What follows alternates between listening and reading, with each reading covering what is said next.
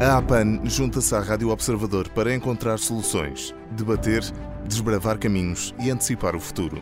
Os temas que são importantes para os anunciantes, para as marcas, mas acima de tudo, para si. Juntos, estamos a anunciar o futuro.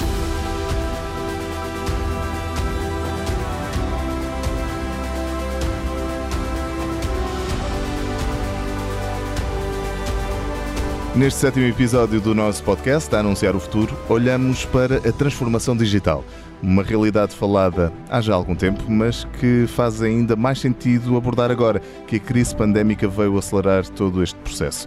Para nos ajudar a perceber a importância e evolução da transformação digital das marcas e empresas nacionais, temos connosco Rogério Carapuça, da APDC, a Associação Portuguesa para o Desenvolvimento das Comunicações. Rogério, obrigado por se juntar a nós. Ora, é essa. Obrigado eu, antes de mais.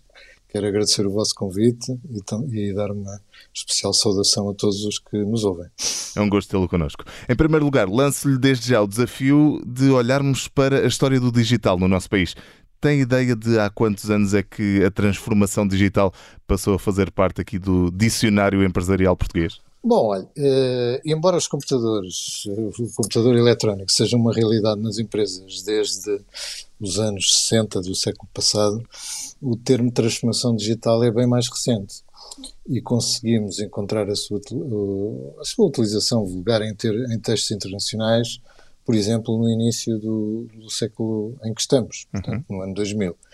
Ainda respondendo à sua pergunta, sim, como é sim. é que isto apareceu no léxico nacional, digamos assim, por exemplo, no, no ano 2010, houve uma resolução do Conselho de Ministros em que introduziu a chamada Agenda Digital, que era um processo de introdução progressiva de soluções digitais na administração pública, nas empresas e o desenvolvimento de competências digitais para as pessoas.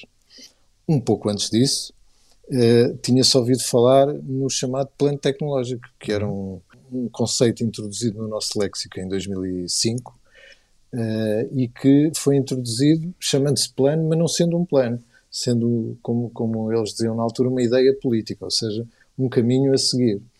Portanto, eu diria, em resumo, que o termo transformação digital está entre nós mais vulgarizado na década de 2010, 2020. Portanto, é um termo moderno. E em, em, Portugal, o caminho já se está a fazer para, para essa transformação. Não falo tanto ao nível das grandes empresas, onde me parece que é, que é notório que, que há um esforço nessa direção, mas os pequenos e médios empresários têm foco também nesse, nessa transformação digital?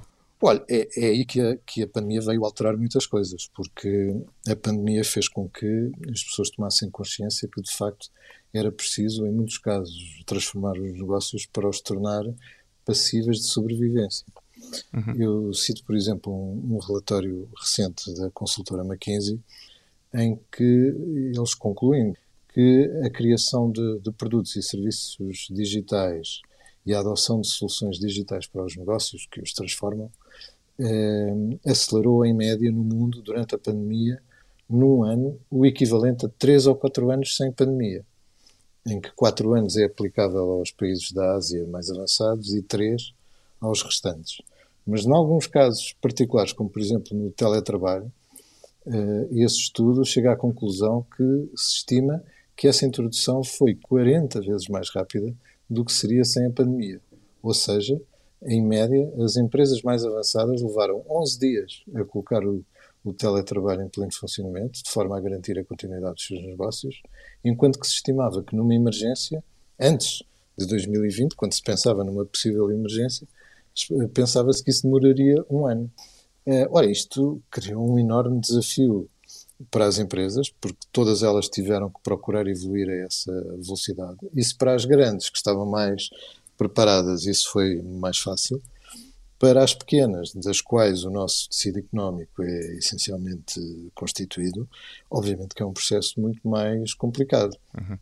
Umas porque não têm meios, outras porque pura e simplesmente não o fizeram, porque não optaram por essa solução logo de imediato, eh, ou, noutros casos, porque o seu tipo de negócio não o permite facilmente, porque obviamente há negócios onde é mais fácil fazer isso do que noutros. Uhum. E a própria administração pública, que tem processos muito lentos, também teve mais dificuldade em fazê-lo.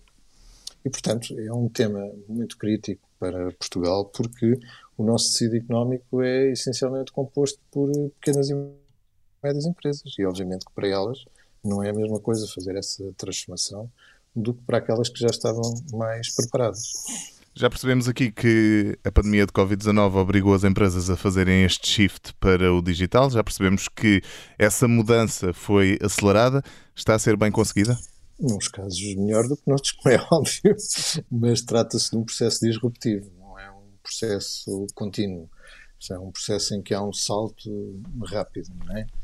Algum e, bom exemplo que queira destacar? Olha, eu posso, sem estar a referir casos em particular, posso lhe falar de setores. Por exemplo, hoje em dia, nós praticamente conseguimos tratar de qual, qualquer assunto com uma, um banco, um operador de telecomunicações, uma, uma empresa de energia, por exemplo, uh, e temos mais dificuldade, obviamente, em fazê-lo com, com outros setores. Portanto, há claramente empresas que, ou porque estavam já preparadas, ou porque rapidamente se adaptaram, e estes exemplos que lhes estou a dar eram empresas que estavam-se a preparar há muito tempo, até para tornar o seu próprio negócio mais eficiente, eh, que o fizeram de uma forma uh, bastante bem conseguida. Uhum.